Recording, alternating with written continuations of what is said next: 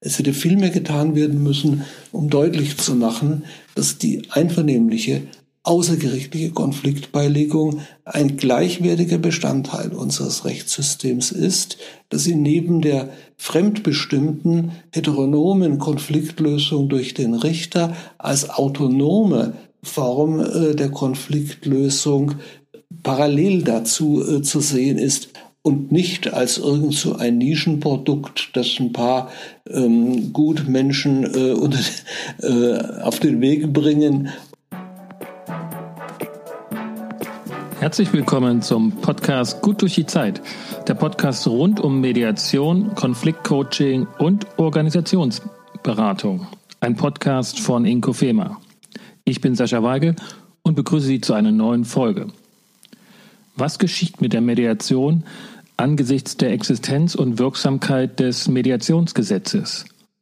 Welche Dynamiken sind beobachtbar, steuerbar und voraussehbar? Und welche Entwicklungs- oder Phasenmodelle bzw. welche vorsichtigen Prognosen können für die Zukunft der Mediation gewagt werden? Diese und andere Fragen bespreche ich heute mit Reinhard Kräger, langjährig im Bayerischen Staatsdienst tätig, bei der Staatsanwaltschaft München, Richter am Landgericht und im Bayerischen Justizministerium. Von 1993 bis 96 Richter am Zweiten Zivilsenat des Bundesgerichtshofs und anschließend Universitätsprofessor in Nürnberg-Erlangen, seiner Heimatstadt, mit Lehrstuhl für bürgerliches Recht, Zivilprozessrecht und freiwillige Gerichtsbarkeit. Und Begründer und Erstautor des maßgeblichen Kommentars und Handbuchs zum Haftungsrecht im Straßenverkehr und damit vielen Zuhörern unbekannterweise verbunden. Ich hoffe zu Ihrem Guten. Heute sind seine Arbeitsschwerpunkte vor allem die außergerichtlichen Streitbeilegungsmethoden, die zunehmend rechtlich gerahmt, ausgefüllt und ausdefiniert werden. Herzlich willkommen, Rainer Kräger. Ja, hallo, freue mich sehr über Ihren Anruf, Herr Weigel. Vielen Dank. Herr Kräger, skizzieren Sie unseren Zuhörern doch zunächst einmal, ähm, wie Sie vom Staats- und Gerichtsdiener zu den außergerichtlichen Streitbeilegungen gekommen sind? Ja, das ist eine Frage, die mir oft gestellt wird, weil viele das nicht verstehen können. Wenn man also äh, Richter ist, ist man ja ziemlich genau das Gegenteil von äh, dem, was etwa ein Mediator tut. Ähm, wie kommt das zustande? Nun ist es gerade andersrum. Äh, die Erklärung für mein Interesse an der außergerichtlichen Streitbeilegung liegt gerade in den Erfahrungen, die ich als Richter gesammelt habe. Denn ich habe dort sehr oft feststellen müssen, äh, dass das gerichtliche Verfahren den äh, Beteiligten an einem Konflikt nicht das bietet, was sie eigentlich brauchen. Ähm, es ist zum einen schon oftmals nicht möglich, den wahren Sachverhalt festzustellen, sondern das Gericht muss dann nach dem entscheiden, was eben für ihn, für den Richter äh, erkennbar ist oder hm, also was ihm vorgetragen worden ist, äh, was bewiesen worden ist oder wenn kein Beweis möglich war, äh, was die Regeln der Beweislast äh, vorgeben. Und das stimmt in, der, in vielen Fällen eben einfach nicht mit dem überein, äh, was der wirkliche Sachverhalt und das wirkliche Interesse war. Und das Zweite ist das, dass die Rechtsnormen ähm, eben einfach äh, oftmals nicht die wahre Lösung des äh, Konflikts herbeiführen, die äh, nicht darin liegt, dass eine Partei hinterher bestätigt bekommt, ja, du hast es richtig gemacht, du hast keinen Fehler gemacht, sondern für die Parteien ist viel wichtiger, ähm, welche Konsequenzen ziehen wir aus der entstandenen Situation, die unser Verhältnis gestört hat. Und das lässt sich oftmals nicht mit Rechtsnormen feststellen, sondern dazu bedarf es eben eines Verfahrens, bei dem die wirklichen Interessen der Beteiligten zutage gefordert werden und der Blick auf die Zukunft gerichtet wird, auf kreative Lösungen. Und das konnte ich als Richter nicht tun und das hat mich oft gestört. Und deswegen habe ich es sehr äh, positiv empfunden, in dem späteren Abschnitt meines Berufslebens dann äh, diese Erfahrungen sozusagen verwerten zu können und äh, nach anderen Methoden der Konfliktbeilegung zu forschen. Mhm. Wenn ich die zwei Bereiche, also gerichtlich und außergerichtlich mal äh, überpointiert formulieren würde, dass das Gerichtswesen, also die staatliche Organisation von Konfliktbearbeitung, zum Ziel hat, dass die Gemeinschaft und die Gesellschaft eine Regelung findet, die ähm, ein, ein, eine Gewalt und Selbstjustiz verhindern soll. Und dann sagten sie, dass sie als Richter aber auch schon wollten, dass die Parteien damit zufrieden sind, also die Individuen damit gut leben können und nicht nur einfach äh, sich gemaßregelt äh, in eine gewisse Ordnung bringen. Welche Überlegungen leiten den Gesetzgeber, sein, sein Streitbeilegungsangebot dann auszuformulieren? Ist es auch schon die Zufriedenheit der Parteien? Also zunächst möchte ich noch bemerken, äh, damit kein Missverständnis entsteht, dass ich natürlich auch der Meinung bin, dass eine staatliche Gerichtsbarkeit unverzichtbar ist. Ne? Also wie Sie richtig sagen, die, äh, die Funktion, den, den Rechtsfrieden zu wahren und ein geordnetes menschliches Zusammenleben zu gewährleisten, äh, diese Funktion muss natürlich einem hoheitlichen Organ, also der Justiz, zufallen, weil wir nicht davon ausgehen können, dass sich alle Menschen Menschen freiwillig äh, an die Regeln halten oder freiwillig auf äh, gemeinsam erarbeitete Lösungen einstellen. Also wir brauchen die Justiz. Und deswegen kann auch das Ziel eines staatlichen Gesetzgebers nur sein, ähm, entsprechende Angebote äh, zu installieren, die im konkreten Einzelfall dann auch adäquat zu nutzen sind.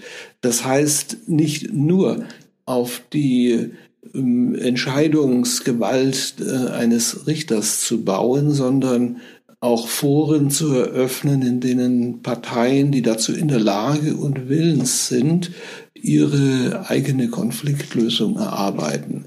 Ähm, ja, und daran mangelt es im Moment etwas. Unser äh, Rechtssystem ist noch immer viel zu stark auf die äh, gerichtliche Konfliktlösung ausgerichtet, und überlässt es bisher weitgehend den Akteuren, die anderen, die alternativen Angebote zu etablieren. Äh, da sehe ich großen Nachholbedarf für den Gesetzgeber, hier etwas zu ändern. Mir scheinen da zwei gegenläufige Dynamiken oder auch Übergriffe ist zu viel gesagt, aber diese zwei Gegenläufigen, das zum einen durch die Verrechtlichung der Mediation oder auch jetzt Vergesetzlichung des Rechtswesens oder die Rechtsdynamik in die Entwicklung von Mediation überschwappt, als aber auch andererseits das Gerichts- und ähm, ja das Gerichtswesen oder die Gerichtsarbeit von den Ideen und den Überzeugungen und Ansätzen der außergerichtlichen Streitbeilegung auch ähm, in sich aufnimmt. Ähm, haben Sie aus Ihrer ähm, Erfahrung im, in, in Staatsdiensten ähnliche Erfahrungen aus anderen Bereichen, dass ähm, eine solche Vergesetzlichung stattfindet und, und Dynamiken hervorruft, die wir jetzt so parallel für das, was geschieht mit der Mediation, äh, heranziehen können? Ja, die Frage zielt ein bisschen darauf ab, ob die Verrechtlichung oder Vergesetzlichung der Mediation in diesem Gesetz von 2012 äh, ähm, sachgerecht war. Also einen Beitrag dazu geleistet hat, äh, was nach meinen vorherigen Ausführungen erstrebenswert ist, nämlich die einvernehmliche Konfliktlösung auch als einen gleichberechtigten Bestandteil unseres Rechtssystems zu etablieren. Ähm, und die zweite Frage war dann, ob äh, es vergleichbare äh, Entwicklungen äh, aus ja, den, den ersten würde ich noch so noch so ein bisschen im analytischen ähm, Bereich halten, noch gar nicht in der in der Bewertung. Dafür ist es vielleicht auch in der Tat noch zu früh. Also nicht nur im Interview, sondern auch von der Entwicklung her aber dass diese, also ob die These stimmt, dass nicht nur das Gesetz oder der, der, der Staat in die Mediationsentwicklung eingreift mit dem Mediationsgesetz, mit, dem, mit der Ausbildungsverordnung, mit den Verbraucherstreitbeilegungsgesetzen, sondern auch letztlich die außergerichtlichen Streitbeilegungsmethoden in die ähm, in das Gerichtswesen und in das, was, was vor Gericht letztlich möglich ist. Stichwort Güterichter. Ja, also die ähm, Aufnahme der Mediation in unser Recht durch das Mediationsgesetz hat mit Sicherheit dazu beigetragen, dass auch innerhalb der Justiz ähm, Prozesse in Gang gekommen sind, die äh, zu dem geführt haben, was Sie sagten, also einer Übernahme von Gedankengut äh, aus der einvernehmlichen Konfliktlösung. Nun ist es so, dass ja die Gerichte schon seit eh und je äh, bestrebt sind, äh, durch Vergleiche äh, eine gütliche Lösung von Rechtsstreitigkeiten herbeizuführen. Nur hatten diese Bemühungen in der Vergangenheit meist sehr wenig mit Mediation zu tun, sondern das war die Herbeiführung von Kompromisslösungen, mit denen die Risiken des äh, Prozesses äh, minimiert werden sollen, indem eben den Parteien deutlich gemacht wird, niemand weiß, was am Ende nach einer Beweisaufnahme oder nach einem Urteil des Bundesgerichtshofs herauskommt. Und deswegen ist es vernünftiger, hier die Prozessrisiken durch eine vergleichsweise Lösung ähm, zu minimieren. Dass das nichts mit Mediation zu tun hat, äh, liegt auf der Hand. Aber da hat sich in der Tat etwas getan äh, durch die äh, Ausbildungsangebote beim Güterichtermodell sind viele Richter mit den Methoden der Mediation vertraut geworden, mit der Möglichkeit oder mit den Anforderungen an eine konsensorientierte Kommunikation vertraut geworden. Das ist und war für viele Richter völlig fremdes äh, Gebiet. Und die Erkenntnis, dass auf diese Weise tatsächlich Lösungen herbeigeführt werden können, die weit über das hinausgehen, was ein normaler Prozessvergleich äh, darstellt. Äh, dieses Bewusstsein hat sich dann auch über die entsprechend ausgebildeten Güterichter in der Richterschaft äh, breit gemacht. Diese Entwicklung kann, konnte ich in der Tat feststellen und das ist zweifellos erfreulich, allerdings noch nicht die Lösung unseres eingangs formulierten Anlegens, nämlich dass man gerichtliche Auseinandersetzungen so weit wie möglich überhaupt vermeiden sollte. Denn das kommt ja alles erst zum Tragen, wenn ein Fall schon beim Gericht ist. Ne? Und das habe ich auch immer wieder feststellen müssen bei meinen äh, Untersuchungen, dass es unglaublich schwierig ist, äh, Konfliktparteien, die schon vor Gericht angekommen sind, noch auf konsensuale Lösungen ähm, zu lenken. Das geht oft, das ist ganz klar, das ist nicht ausgeschlossen und auch wichtig, aber es ist unglaublich schwierig. Und deswegen ist aus meiner Sicht viel wichtiger, dass der Gesetzgeber äh, Regularien schafft, die eine frühere Weichenstellung äh, sicherstellen, dass also konsensgeeignete Konflikte gar nicht erst vor Gericht kommen. Mhm. Das, das erinnert mich an ein Gespräch, das ich auch hier im Podcast mit einem Güterichter geführt hatte, ähm, der der dann so einen verblüffenden Gedanken auch hatte, als ich ihn fragte, was, was könnte man noch tun, als dass äh, Mediation oder auch ähm, eben diese konsensuale Streitbeilegung stärker akzeptiert wird. Und so einfach wie verblüffend der Gedanke war, ja, die Parteien müssen immer noch klagen, um bei Gericht zum Gito-Richter zu kommen oder eben in diesen Genuss. Und dann ist mir das erst aufgegangen. Ja, stimmt. Er muss, man muss erstmal noch klagen. Und dann ist es ähnlich wie beim Anwalt. Ähm, Rechtsanwaltsmediatoren beklagen ja auch für sich, dass die Parteien, die zu ihnen kommen, äh, schon nicht mehr für Mediation zu erwärmen sind, sondern schon so mental darauf eingestellt, dass die Auseinandersetzung mit ihren Konsequenzen in Kauf genommen wird. Halten Sie das für vorstellbar, dass in absehbarer Zeit ähm, das staatliche Gerichtsangebot äh, auch genutzt werden kann, ohne juristisch zu klagen? Das halte ich für kaum vorstellbar und auch nicht für erstrebenswert, sondern meines Erachtens gehört die konsensuale Konfliktlösung in den außergerichtlichen äh, Bereich. Natürlich muss der Staat das fördern, viel mehr als das bisher tut, auch äh, durch finanzielle Anreize. Aber er muss es nicht selber machen, sondern er sollte darauf hinwirken, dass diese Form äh, der Rechtsverwirklichung durch Konsens außerhalb der staatlichen Gerichte umgesetzt wird.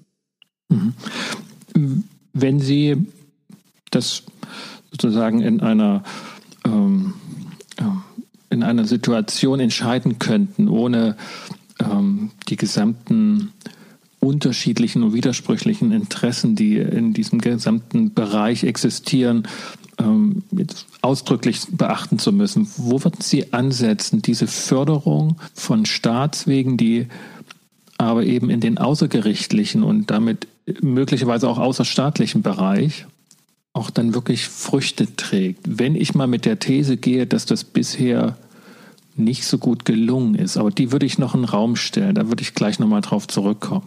Also wichtig erschien mir vor allem, dass diese Angebote außergerichtlicher Konfliktbeilegung stärker in das Gesamtsystem unseres Rechts und unseres, unserer Rechtspflege eingebunden werden. Im Moment ist es so, dass immer noch der Weg zum Gericht der Normalfall der Konfliktlösung ist und dass diejenigen, die einen anderen Weg suchen, erstmal äh, eigene Anstrengungen unternehmen müssen, um überhaupt das richtige Verfahren und den richtigen Anbieter, die richtige Stelle, an die sie sich wenden können, zu finden.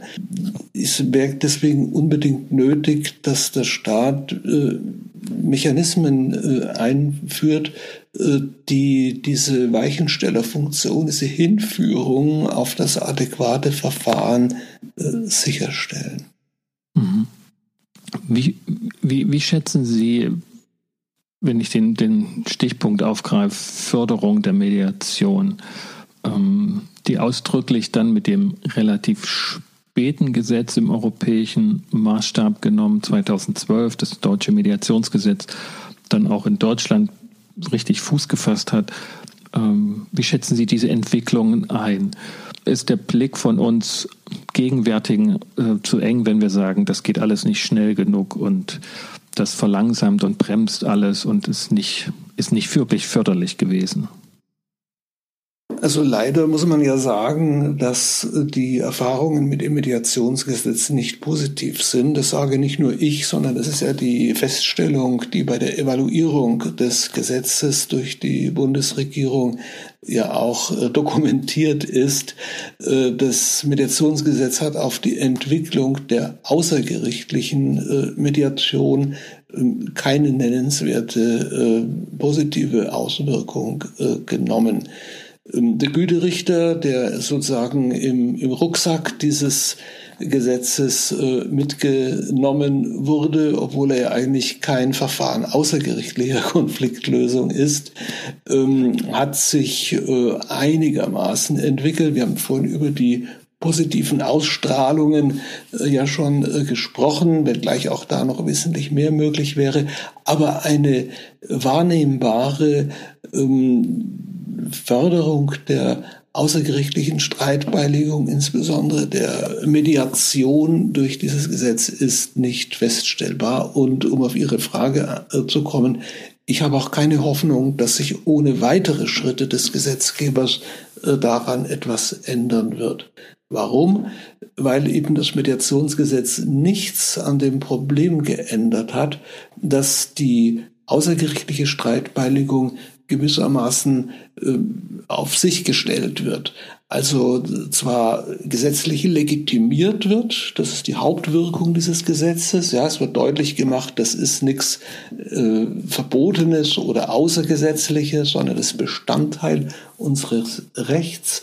Aber Ihr müsst euch selber drum kümmern, äh, diesen Weg zu finden oder als Mediatoren eben euer Angebot unter die äh, Menschheit zu bringen. Ähm, das ist eure Sache und nicht die des Staates. Und da liegt meines Erachtens eben der Fehler. Es hätte viel mehr getan werden müssen, um deutlich zu machen, dass die einvernehmliche außergerichtliche Konfliktbeilegung ein gleichwertiger Bestandteil unseres Rechtssystems ist, dass sie neben der fremdbestimmten heteronomen Konfliktlösung durch den Richter als autonome Form äh, der Konfliktlösung parallel dazu äh, zu sehen ist und nicht als irgend so ein Nischenprodukt, das ein paar ähm, Gutmenschen äh, unter, äh, auf den Weg bringen und von einigen, die danach suchen, dann auch gefunden wird, so etwas überspitzt, ja, die derzeitige Situation, sondern es hätte da eine, eine volle Integration in unser Rechtssystem stattfinden müssen und das ist nicht geschehen und darum bin ich da überhaupt nicht äh, optimistisch, dass weiterer Zeitablauf das ohne Zutun des Gesetzgebers ändern wird. Ja. Ich komme auch, ich komme nochmal drauf zurück, dann später auf die ähm, vielleicht blinden Flecke, die eine solcher ähm, wie soll man, kann ich sagen, also die diese ähm, dieses Supporten durch ein Gesetz, was ja Mediatoren und die Mediationsszene sehr begrüßt haben zu Beginn, was es wie eine Adligung war äh, und das Anerkenntnis auch von einem Gesetzgeber, dass dieses Verfahren förderungswürdig ist ähm, und dass sich heutzutage ja schon darüber ein bisschen auch gewundert wird, was das für Konsequenzen hat, wenn eine solche Vergesetzlichung auch dann in Gang tritt. Stichwort Definition, was Mediation ist und damit auch gleichzeitig, was es nicht ist. Aber ich mag noch mal sozusagen zurückkommen und die These vertreten, dass es auch die Unterstützung, die volle Unterstützung von Staatswegen, dass das ein tolles Verfahren ist und wo jetzt alle, die bisher zu Gericht gekommen sind oder viele äh, da jetzt hingehen können, dass das trotzdem nicht verhindern kann, was ähm, Sie so ein bisschen auch andeuteten. Die, die Parteien stehen genauso wie der Mediator letztlich auf sich gestellt und das, was mit Eigenverantwortlichkeit für die Konfliktlösung hochgehalten wird, gleichzeitig für viele Konfliktparteien und für viele Konflikte auch eine Zumutung ist.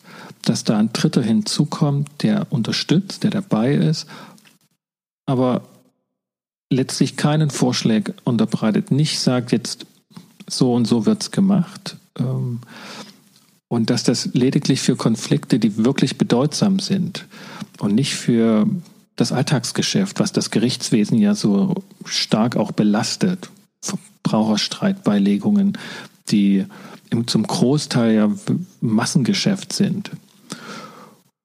Und dass das letztlich äh, Mediation ein Produkt ist, wenn man es mal in Anführungszeichen setzt, das wirklich nur für ausgewählte Konflikte und besonders bedeutsame Konfliktentwicklungen genutzt werden wird und nicht für die Masse. Was, was sagen Sie dazu, dass das bei aller Förderung trotzdem kein Massen, keine Massenware wird? Das hängt natürlich jetzt auch ein bisschen zusammen, wie wir Mediation definieren. Ähm, ich bin da ein Verfechter eines sehr äh, engen Begriffs und bin der Meinung, dass unter Mediation nur ein Verfahren äh, verstanden werden sollte, bei dem der Mediator, der Dritte, der Vermittler äh, sich äh, wirklich darauf beschränkt, äh, den Parteien zu helfen, eine eigenverantwortete, selbstentwickelte Lösung zu finden, sodass also andere Methoden der Konfliktlösung, die ich nicht schlecht finde, sondern die im konkreten Fall sehr angemessen sein können, äh, wie Schlichtung oder Schiedsgutachten oder Klärungshilfe und dergleichen oder Moderationsverfahren, oftmals auch als Mediation bezeichnet äh, werden, ähm, was ich nicht richtig finde, aus zwei Gründen. Zum ersten, es verwässert den äh, Kerngehalt der Mediation, den ich gerade schon umschrieben habe, weil in diesem Verfahren der Dritte äh, doch ähm, eine direktivere Rolle einnimmt, also nicht die volle ähm, Entfaltungsfreiheit der, der Parteien fördert, sondern stärker Einfluss nimmt auf die Lösung. Und ähm, es unterwirft auf der anderen Seite aber diese äh, Methoden unnötig auch den Vorgaben des Mediationsgesetzes, die ja relativ streng sind. Das muss man auch mal sehen, dass das Mediationsgesetz die Mediation nicht nur ähm, legitimiert hat und fördern wollte, was nicht so gut gelungen ist, sondern dass es sie auch reglementiert. Dass dort in den wenigen Paragraphen ja einige äh, Vorschriften enthalten sind, die sehr strenge Vorgaben für den Mediator ähm, bringen. Ich denke nur an das Vorbefassungsverbot, dass also ein Dritter, der schon für eine Seite äh, tätig geworden ist und sei es auch nur in beratender Funktion, äh, nicht mehr als Mediator fungieren darf, äh, sei es das Freiwilligkeitsmoment, welches den jederzeitigen Ausstieg aus der Mediation auch ermöglichen muss. All diese Dinge sind dann oft in den anderen Verfahren äh, gar nicht äh, gewährleistet und schon das zeigt, dass es verfehlt ist, äh, den Mediationsbegriff so weit zu fassen. Nochmal auf den Punkt, also auch wenn Sie den Begriff eng fassen und Mediation angesichts des Mediationsgesetzes jetzt stärker konturieren wollen, würde dann, meinen Sie, bei intensiverer Förderung es zu einer höheren Anwendbarkeit kommen? Deutlich höheren Anwendbarkeit. Momentan ist es ja tatsächlich äh, mehr als, also kaum messbar. Ja. Ähm, also ich glaube, dass die wirkliche Lösung darin bestünde, äh, deutlich zu machen, dass es nicht nur das Gerichtsverfahren und die Mediation gibt, sondern dass es einen ganzen Strauß von Möglichkeiten gibt, Konflikte beizulegen. Und dass es darum geht, für den konkreten Fall auch die richtige Methode zu finden. Egal wie die jetzt heißt, also wir dürfen das nicht an Begrifflichkeiten festmachen, sondern entscheidend ist, äh, dass äh, inhaltlich die angemessene äh, Methode gefunden und angewendet wird. Und das war meines Erachtens der große Fehler des Mediationsgesetzes, dass es die Mediation herausgegriffen hat, schon die Definition äh, des Verfahrens ist ja sehr fragwürdig in dem Paragraph 1, will es jetzt nicht vertiefen, aber darum ranken sich ja viele Streitigkeiten. Was ist Mediation überhaupt? Es gibt den weiten, es gibt den engen Begriff, wie gerade schon erläutert. Ne, und es gibt dazwischen, wenn man den engen Begriff nimmt, wie, wie ich, dann ergibt sich für alles andere, was es da noch gibt und was ja auch gut und sinnvoll ist, eine eine Leere, also ein, ein weißer Fleck. Das ist nicht geregelt und äh, es ist nichts dafür getan, äh, Konflikte dann auch diesen Verfahren zuzuführen. Und darin sehe ich den Grundfehler des Mediationsgesetzes, dass sich auf dieses eine äh, Produkt, diese eine Methode äh, der Mediation fixiert hat ohne das Ganze einzubauen in ein System der einvernehmlichen Konfliktlösung, ja der Konfliktlösung überhaupt. Das, also der Gesetzgeber hätte noch weitergehen sollen. Er ist ja schon über die Anforderungen der EU-Richtlinien, die ja den Ausschlag gegeben haben für das Gesetz, hinausgegangen und hat nicht nur den innereuropäischen Verkehr geregelt, sondern hat ja die Mediation im Ganzen geregelt. Aber Sie meinen, das hätte auch angesichts weiterer außergerichtlicher Streitbeilegungsmethoden ein Gesetzesentwurf bedarf, der, der so diese gesamte Materie regelt.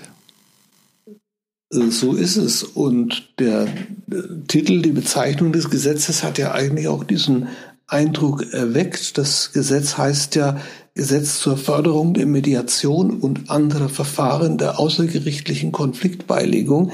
Das hätte tatsächlich oder hatte bei mir die Erwartung erzeugt, dass jetzt genau das geschieht, worüber wir sprechen, nämlich eine Gesamteröffnung dieses Spektrums von äh, Konfliktlösungsmethoden. Das hat aber nicht stattgefunden. Wir haben die Mediation bekommen, wie gesagt, ein, eine enge Regelung für eine einzelne Art mit noch dazu äh, eher regulierenden, einschränkenden Normen. Wir haben den Güterichter bekommen, was kein Verfahren der außergerichtlichen Konfliktbeilegung ist. Aber wir haben nichts bekommen äh, für das, was das Gesetz eigentlich äh, bringen sollte, nämlich, wie gesagt, diese Gesamtregelung des Systems der Konfliktbeilegung.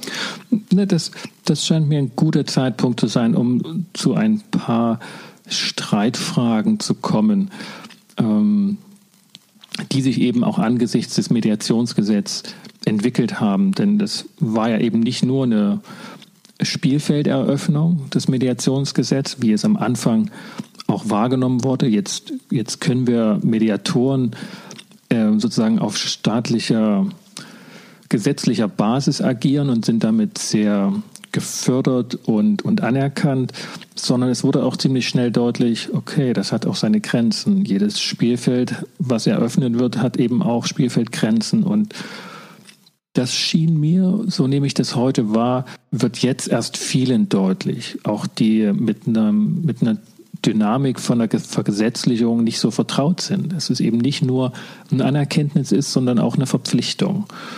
Und damals in den Nullerjahren oder dann kurz vor und während des Mediationsgesetzerlasses war das vielleicht noch gar nicht klar, dass das eben auch eine enge Auslegung geben kann, so dass andere Verfahren nicht Mediation sind, aber eben deshalb nicht schlechter oder abgewählt, sondern einfach was anderes.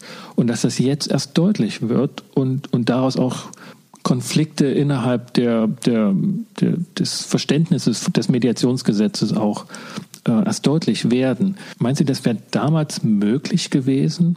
Diejenigen, die sozusagen über lange Jahre sich als Mediatoren verstanden haben, die dann in ein Mediationsgesetz gucken, das zunehmend so verstanden wird, dass das eben keine Mediation mehr ist, sondern eben eine andere außergerichtliche Streitbeilegungsmethode, direktiver auf der einen Seite oder andere Begrenzungen, ja, überschreitend letztlich schwer äh, zu beantworten, was gewesen wäre. Also ich hätte es in der Tat begrüßt, wenn diese Diskussion nicht nötig äh, geworden wäre über die Frage, was ist denn jetzt Mediation und inwieweit greifen die Regelungen des Mediationsgesetzes, sondern ich wiederhole mich, wenn eben der Gesetzgeber von vornherein eine umfassendere Regelung äh, getroffen hätte. Was ich auf jeden Fall für falsch halte, ist, sich jetzt an Begriffen festzumachen. Es hat mich etwas gewundert, dass äh, zum Beispiel ähm, Vertreter der, der Klärungshilfe oder der äh, Telefonmediation, äh, dass die so großen Wert darauf legen, äh, zu sagen, ja, wir machen Mediation, wir sind Mediatoren. Das, das hatte zwei Punkte gehabt. Ne? Kurz nochmal zurück zum, ne, von, bei der Klärungshilfe war es das Problem des direktiven Eingreifens, dass Erläuterungen, wie Klärungshilfe durchgeführt wird, Sie dazu veranlasst haben, in einem Beitrag äh, gar nicht ausführlich, sondern, äh, sondern halt nur feststellend, okay, das ist dann keine Mediation mehr. Das, den Beitrag werden wir auch mit verlinken. Und bei der Telefonmediation ist es deshalb, wenn ich das richtig in Erinnerung habe, keine Mediation, weil von Anfang an nicht die Absicht gehegt wird, dass die Parteien an einen Tisch kommen, sondern lediglich in einer Shuttle-Hin- und Her-Bewegung die Klärung herbeigeführt werden soll. Ganz genau, ja. Mhm. Und wie gesagt, man kann natürlich sagen, ja, das ist Mediation, das ist Konfliktvermittlung. Mediation heißt ja nichts anderes im Grunde als, als Vermittlung. Äh, nur es ist nicht das Verfahren, welches äh, der Gesetzgeber gemeint hat mit dem Mediationsgesetz und für das äh, die Regelungen dieses Gesetzes auch ähm, passen würden, sondern ähm, es ist das Anhängen an eine Begrifflichkeit und das kann ich nicht verstehen. Äh, es, hielt es für viel sinnvoller, in der Bezeichnung meines Verfahrensangebotes deutlich zu machen, was ich wirklich anbiete. Und das ist eben etwas anderes als die Mediation im Sinne des Gesetzes. Mhm. Ja, aber wenn ich das so nachzeichne, okay, da gibt es also ein großes, ein, eine große Wiese, auf der alle möglichen Leute Konflikte vermitteln. Da gibt es noch kein Gesetz und, und jeder macht das so, wie er das ähm, am besten für sich sieht. Und jetzt kommt, bildlich gesprochen, der Gesetzgeber und, und malt ein, ein Spielfeld auf. Dann sind einige drin und einige sind draußen. Und die Dynamik schien mir so, dass am Anfang gesagt wurde, okay, wenn ich jetzt nicht unter das Mediationsgesetz fall, dann mache ich halt Mediation außerhalb des Gesetzes. Es gibt ja auch keine schwerwiegenden Sanktionen dafür oder gar keine Sanktionen. Ich nenne das halt Mediation nicht im Sinne des Mediationsgesetzes, sondern Mediation. Mittlerweile, und das meine ich mit einer Dynamik von Vergesetzlichung, wird schon deutlich, dass der Begriff Mediation jetzt auf das Mediationsgesetz, also auf das Verfahren, das im Mediationsgesetz beschrieben ist, angewendet wird und nicht mehr auf andere angewendet werden kann und darf. Würden Sie der These zustimmen, dass es dann in Zukunft praktisch keine Mediation außerhalb des Mediationsgesetzes mehr geben darf, um den Begriff klar zu ziehen und den zum Rechtsbegriff auch dann klar zu verwenden? Ja, nun hat eben der Gesetzgeber mal einen gesetzlichen Begriff geschaffen, den der Mediation, den er auch definiert äh, im Paragraph 1 des Mediationsgesetzes. Und ich meine, Juristen können alles, klar, aber jetzt zu sagen, es gibt trotzdem auch eine Mediation außerhalb des Mediationsgesetzes, ähm, das führt nur zu dieser Begriffsverwirrung und Verwässerung, die ich so beklage. Ich denke, es ist äh, dem Anliegen der Mediation oder der außergerichtlichen Konfliktlösung insgesamt besser gedient, wenn man hier für klare äh, Verhältnisse auch äh, begrifflich äh, sorgt und den Mediationsbegriff wirklich für das reserviert, ähm, was der Gesetzgeber sich nun mal vorgestellt hat. Das hätte aber, ich merke, dass ich mich wiederhole, aber das ist sozusagen mein Mantra, äh, das hätte eben erfordert, dass der Gesetzgeber für die außermediative Konfliktlösung äh, konsensualer Art nicht diesen, diesen weißen Fleck hinterlassen hätte, sondern deutlich gemacht hätte,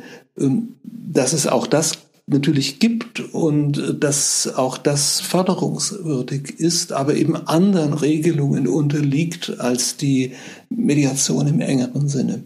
Ja, ich kann das ähm, gut nachvollziehen, auch, den, auch die Konsequenzen, die eben das Mediationsgesetz dort hat, die man als, als tätiger Mediator oder Konfliktbearbeiter, der jahrelang diesen Begriff genutzt hat, sich diese Methode angeeignet hat auf seine Art und Weise, auch wie sie ja in einer vorgesetzlichen Zeit auch ähm, ja, eine freie Spielwiese war, dass das ein Stück weit eine Kränkung oder eine Befürchtung dann mit sich bringt, dass man plötzlich außerhalb des Spielfelds steht. Und da wäre sicherlich notwendig gewesen, das mit aufzunehmen in den gesetzlichen Kanon. Aber es hätte nichts geändert, dass der Begriff dennoch ähm, dann als Rechtsbegriff auch juristisch ausgelegt wird und damit dann auch prägend ist für die Bezeichnungen andererseits. Richtig. Mhm. Letztlich kommt es für die Anwendung äh, der jeweiligen äh, Methode der Konfliktbeilegung nicht auf den Begriff an, sondern auf das, was der Dritte, der Vermittler und die Beteiligten miteinander vereinbaren. Und da liegt für mich also das, das Hauptanliegen, dass hier auch für Transparenz gesorgt wird. Äh, es stört mich unglaublich, wenn ich höre, äh, dass ähm, Anbieter ein Verfahren als Mediation äh, verkaufen, welches in Wirklichkeit eben etwas ganz anderes darstellt, ohne das den Beteiligten offen zu legen. Die Kritik richtet sich ein bisschen an die, ähm, an die Rechtsschutzversicherer, äh, nicht alle, aber manche davon äh, verkaufen in Anführungszeichen äh, diese äh, telefonische Konfliktvermittlung, bei der es nicht einmal zu einer einmaligen Kommunikation zwischen den Beteiligten kommt und die oftmals in wenigen Minuten abgewickelt wird als Mediation, andere korrekterweise als telefonische äh, Konfliktvermittlung. Ähm, also das ist, da, da werden falsche Eindrücke erweckt, äh, was ich auch wettbewerbswidrig äh, finde. Mhm. Oder wenn, wie neulich dieser Fall, den Sie sicher auch kennen, den der BGH entscheiden musste, wenn ein Rechtsanwalt ähm, eine, äh, ich nenne es mal ein, ein Konsens, ein, ein einvernehmliches äh, Scheidungsmanagement ähm, als Mediation verkauft, äh, was da zu, zu, zutreffenderweise auch zu Haftungsfolgen geführt hat, dann äh, bekomme ich Bauchschmerzen. Da muss ich sagen, oh, da hätte doch mehr geschehen müssen, um deutlich zu machen, was Mediation wirklich ist und dass hier auch ein, eine Notwendigkeit besteht, mit den Beteiligten jeweils völlig klar zu regeln, äh, welche Methode jetzt hier angewandt werden soll. Mhm. Vielleicht noch ein Wort, weil Sie ja da auch als Jurist ein Experte sind. Was, weshalb sollten Mediatorinnen und Mediatoren darauf achten, dass sie das, was sie anbieten oder dann durchführen, auch korrekt bezeichnen? Denn wenn Sie ins Mediationsgesetz gucken, werden Sie nicht direkt eine Sanktion finden. Was passiert, wenn Sie jetzt ein Verfahren als direktive Konfliktvermittlung äh, als Mediation bezeichnen? Was, was, weshalb sollten Sie das tun? Jetzt mal abgesehen davon, dass es natürlich sinnvoll ist, Gesetze zu befolgen. Aber äh, weshalb ist es wichtig und sagen Sie, ist es wichtig für die Konfliktbearbeiter, dass sie nur das Mediation auch nennen gegenüber Dritten, gegenüber den Kunden, Klienten, wenn es eine Mediation ist. Sie haben recht, es gibt keine äh, unmittelbare Sanktion dafür. Der Begriff Mediation oder Mediator ist äh, gesetzlich äh, nicht äh, geschützt. Ähm, es ist auf jeden Fall aber ein wettbewerbswidriges Verhalten, wenn jemand als Mediator auftritt, obwohl er nicht die Voraussetzungen des Paragraph 5 äh, Mediationsgesetzes äh, erfüllt, wenn er Mediation vereinbart mit den Beteiligten, ohne darzulegen, dass er in Wirklichkeit etwas anderes tut, äh, dann ist das natürlich ebenso ein wettbewerbswidriges, in dem Fall sogar ein vertragswidriges äh, Verhalten. Und deswegen ist es ja auch in dem vom BGH entschiedenen Fall zu massiven Haftungsfolgen gekommen. Mhm. Also lediglich, also nicht lediglich, sondern das sind enorme Konsequenzen, aber eben nicht äh, staatlicherseits, wenn ein, wenn das Gesetz nicht beachtet wird, sondern wenn die Klienten, Medianten äh, vermeintlichen Medianten späterhin unzufrieden sind oder Kollegen als Wettbewerbshüter ähm, ähm in Anführungsstrichen dann da auch wettbewerbsrechtliche Verstöße geltend machen. Also aus einem Selbstschutz heraus ist es angemessen, ähm, das so zu bezeichnen. Mhm. Äh, das ist richtig. Die Alternative wäre gewesen, dass der Gesetzgeber ein äh, Berufsbild, zum Beispiel des Mediators, äh, verschafft. Also ähm, sagt, Mediator darf nur sein, wer die und die Anforderungen erfüllt und wer es dennoch tut, äh, also ohne diese Anforderungen zu erfüllen, der begeht eine Ordnungswidrigkeit oder eine Straftat, wie wir das im, im Rechtsdienstleistungsgesetz haben. Das hätte man tun können. Das wollte der Gesetzgeber damals aber nicht. Äh, er hat in der Begründung des Mediationsgesetzes ja geschrieben, ähm, es gibt noch kein Berufsbild äh, des Mediators. Das würde sich vielleicht noch entwickeln. Aber im Moment, also damals wäre es verfrüht, äh, nun schon berufsrechtliche, äh, etwa Zulassungsregelungen äh, zu schaffen. Ob das richtig war oder nicht, darüber kann man natürlich auch äh, trefflich ähm, streiten. Ich meine, dass es wohl in der Tat nicht richtig gewesen wäre, ein eigenes Berufsbild äh, Mediator mit entsprechenden Zulassungs- und Sanktionsregelungen zu schaffen. Ähm, deswegen, weil ich der Meinung bin, dass Mediation in erster Linie äh, kein Beruf ist, sondern eine Methode ist, ähm, die durchaus von äh, Berufsträgern unterschiedlichster Art, äh, die also einen anderen Hauptberuf haben, nicht, die als Rechtsanwalt oder Psychologe oder Pädagoge oder was auch immer tätig sind, äh, genutzt werden kann und genutzt werden sollte. Also eine solche Verfestigung eines Berufsmediator äh, wäre, glaube ich, äh, nicht angemessen gewesen und hätte wohl auch nicht dazu beigetragen, dass die Mediation einen die Entwicklung der Mediation einen besseren Verlauf genommen hätte. Ähm, Herr Krieger, wir haben jetzt so ein bisschen das Feld ähm, besprochen von Mediation und Mediationsgesetz. Wir sind teilweise auch ins Detail gegangen des Mediationsverständnisses. Ähm, Gibt es etwas von Ihnen, was in der gesamten Diskussion und auch vielleicht in diesem Interview jetzt noch unterbeleuchtet war? Ein Aspekt, der einfach zu wenig zum Tragen kommt und wenn man nicht direkt nachfragt, auch unterbeleuchtet bleibt. da muss ich jetzt wirklich nachdenken, weil Sie haben so genau die Punkte angesprochen, die mir am Herzen liegen. Also insbesondere diese Integration der außergerichtlichen Konfliktlösung in ein Gesamtsystem. Ähm, natürlich müsste damit verbunden sein auch, dass der Gesetzgeber Barrieren abbaut, ähm, die die Zugänglichkeit der alternativen Methoden behindern. Ich denke hier insbesondere an den Umstand, dass für das Gerichtsverfahren eine sehr komfortable Kostenhilfe äh, für wirtschaftlich schwache Parteien existiert äh, während die Mediation immer noch aus der eigenen Tasche bezahlt werden muss, es also keine Kostenhilfe. Gibt, selbst dann, wenn der Richter die Mediation vorgeschlagen hat und für sachgerecht hält, die Beteiligten oftmals sagen müssen, nee, machen wir nicht, können wir auch gar nicht machen. Im Prozess wird alles bezahlt, der Anwalt, die Gerichtskosten, die Sachverständigen, alles kostenlos für uns, während wenn wir jetzt rausgehen in die Mediation, äh, wir äh, den Mediator und eventuell auch begleitende Anwälte aus eigener Tasche finanzieren müssen. Solche Hindernisse darf es natürlich dann nicht geben. Die müssten auf jeden Fall mit beseitigt werden. Mhm.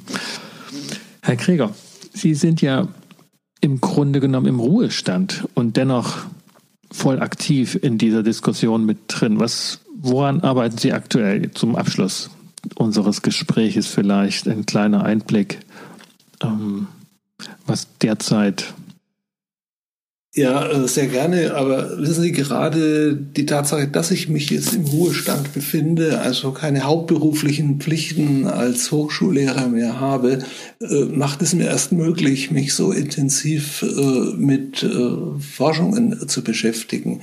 Als Professor sind Sie unglaublich eingebunden in Aufgaben des Lehrbetriebs, der Lehrstuhl- und Fakultätsverwaltung, insbesondere aber auch des Prüfungswesens dass für größere äh, Forschungsprojekte kaum Platz bleibt. Und deswegen äh, beschäftige ich mich, seit ich äh, im Ruhestand bin, intensiv mit Forschungsprojekten, die mir von Ministerien äh, übertragen werden, bei denen es äh, darum geht, eben den Blick auf die ähm, Be Bewährung von außergerichtlichen Methoden zu lenken. Ähm, daneben einige Publikationen. Ich bin also ständig, das würden Sie vielleicht auch bemerkt haben, in den Fachzeitschriften mit Beiträgen präsent. Ich arbeite an einem Kommentar über das Recht der alternativen Konfliktlösung. Aber, äh, das darf ich noch erwähnen, ich mache nicht nur das, sondern ich bin genauso gut natürlich unterwegs auf dem Bereich der gerichtlichen Konfliktlösung, also der Verbesserung äh, auch von Abläufen im äh, gerichtlichen Verfahren, arbeite auch hier an Publikationen und Forschungen. Wenn ich das richtig äh, noch in Erinnerung habe aus meiner Referendarzeit, aber vielleicht sind Sie auch nicht mehr aktiv daran beteiligt, sind Sie auch für viele schon auch bedeutsam, weil Sie eines der wenn nicht das Standardwerk zum Haftungsrecht im Straßenverkehr mitverfasst haben. Aber da sind Sie wahrscheinlich nicht mehr aktiv beteiligt. Doch, doch. Also gerade eben äh, ist die Neuauflage äh, fertig, geht gerade zum Druck. Wobei äh, wir diesmal, ich habe jetzt einen Mitautor auch dabei, äh, großen Wert darauf gelegt haben, auch die Verknüpfung äh, mit äh, Online Informationen äh, zu verbessern. Das kann ich vielleicht noch erwähnen, dass auch das ein Interessengebiet ist, an dem ich im Moment arbeite, wie man also die Möglichkeiten der Informationstechnologie auch stärker in die Bewältigung von Rechtskonflikten einbinden kann. Und das alles wird in der Neuauflage dieses Straßenverkehrshaftungskommentars auch mit berücksichtigt, genauso wie im Zöller, dem Kommentar zur Zivilprozessordnung und dem hoffentlich bald auch wieder in Neuauflage erscheinenden Recht der alternativen Konfliktlösung. Ja, ja in, der, in der Vorbereitung musste ich daran denken, dass das ja auch ein Feld war, was lange Zeit ähm, ja, frei von Gesetzen war und dann nach und nach verrechtlicht und, und vergesetzlicht wurde, so dass es für uns heutige, die im Straßenverkehr sind, völlig normal ist, wie dicht geregelt das ist. Ähm, und dass es so eine, ja, nicht Parallelentwicklung ist, aber ähm, schon Dynamiken deutlich gemacht hat, die wir jetzt auch in der, in der Konfliktbearbeitung außerhalb des Straßenverkehrs ähm, erleben, auch als unmittelbar beteiligte Mediatorinnen, Konfliktbearbeiter? Da, da ist etwas dran. Auf der anderen Seite muss ich feststellen, dass äh, gerade die Zahl der Verkehrsunfallprozesse äh, kontinuierlich zunimmt, während wir, wie Sie sicher wissen, ja im Übrigen eine starke Abnahme von Zivilprozessen feststellen müssen. Ausgerechnet hier bei der Verkehrsunfallhaftung steigen die Zahlen. Ich habe dafür keine Erklärung.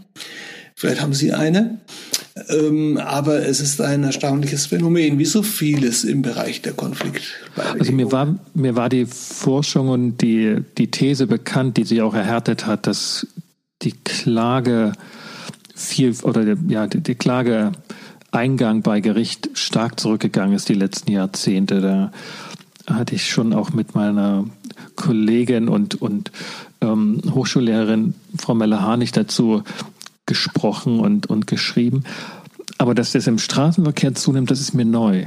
Das finde ich interessant. Ja. Vielleicht ist das.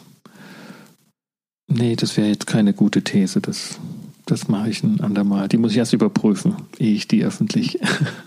Mhm. Wie das manchmal so ist mit den ähm, Reaktionen aus der Hüfte. Da da halte ich mich zurück.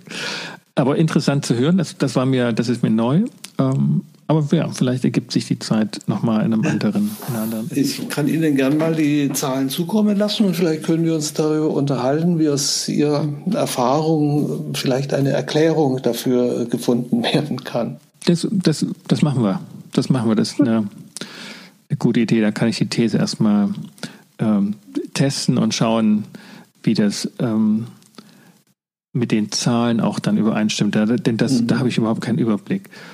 Mhm. Herr Krieger, das war hochinteressant und sehr hilfreich für die Einschätzung, was mit der Mediation geschieht ähm, und welche Auswirkungen das Mediationsgesetz hat.